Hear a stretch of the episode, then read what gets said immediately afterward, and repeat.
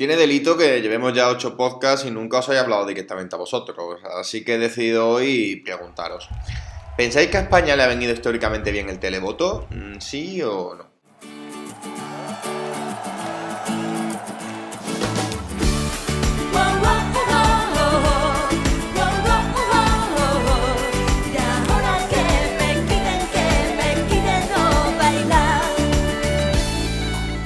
No hablo del festival, sino de ese demogorgon temido cada inicio de año llamado preselección.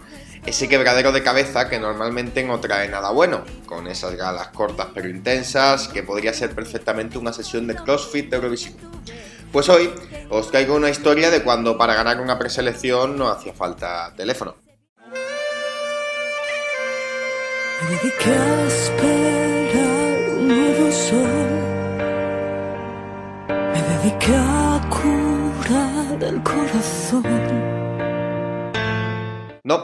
Tampoco hablo de MySpace, ni de votos online, ni hablo de John Cobra, ni de Rodolfo Chiquilicuatre.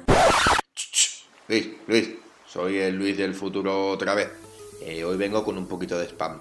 Eh, di que en el episodio 6 contamos toda la historia del Chiqui Chiqui y que además estamos en Spotify y con imagen nueva, ¿eh? que tenemos imagen nueva, nueva imagen y todo. Es un poquito de spam. Venga, dilo, dilo. Venga, hasta luego. Del Chiqui Chiqui que ya hablamos en el episodio 6 sino que esta vez iremos un poquito más atrás, iremos mucho más atrás, porque cogeremos el DeLorean hasta el año 1976 y hasta uno de los artistas más festivaleros de todos los tiempos en España, el canario Braulio Antonio García Bautista.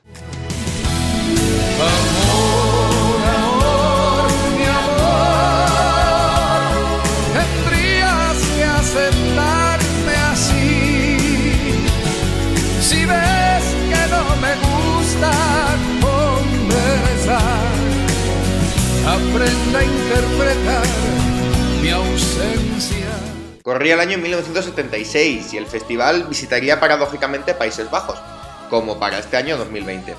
Luego de la victoria de los Tichin y la participación española de Sergio Estivali, Televisión Española organizaba una nueva preselección que tenía un nombre clave que sonaba bastante fuerte, el de Mike Kennedy. El líder de los Bravos, que no estaban en su mejor momento, parecía el claro candidato a acudir a Eurovisión, con ese toque inglés que nos podía hacer internacional.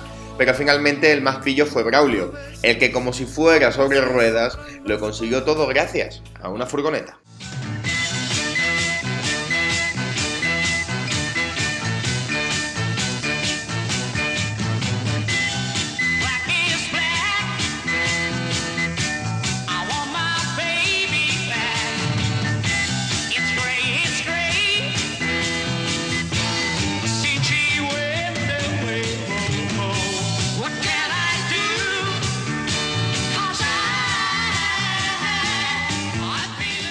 Y es que siempre se ha dicho que el público canario es muy fiel a los suyos en votaciones telefónicas. Pero allá por 1976 la cosa era exactamente igual.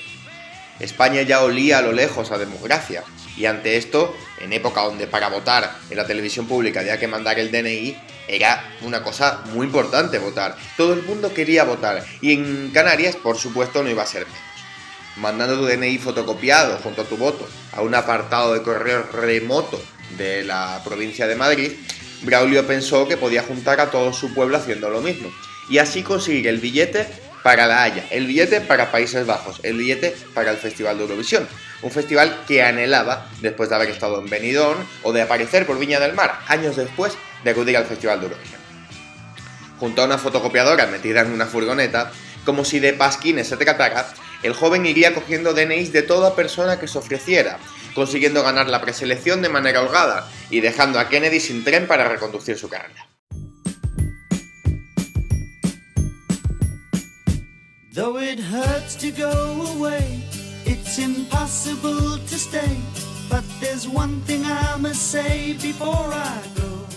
Así, Braulio se convertiría en el primer canario hasta la fecha que representaría a España en Eurovisión, Años después, dos años después, en el 78, llegaría José Vélez y sería el segundo. El tercero en discordia llegaría en el año 2004 con Ramón del Castillo, el que representaría a España en Eurovisión después de ganar Operación Triunfo.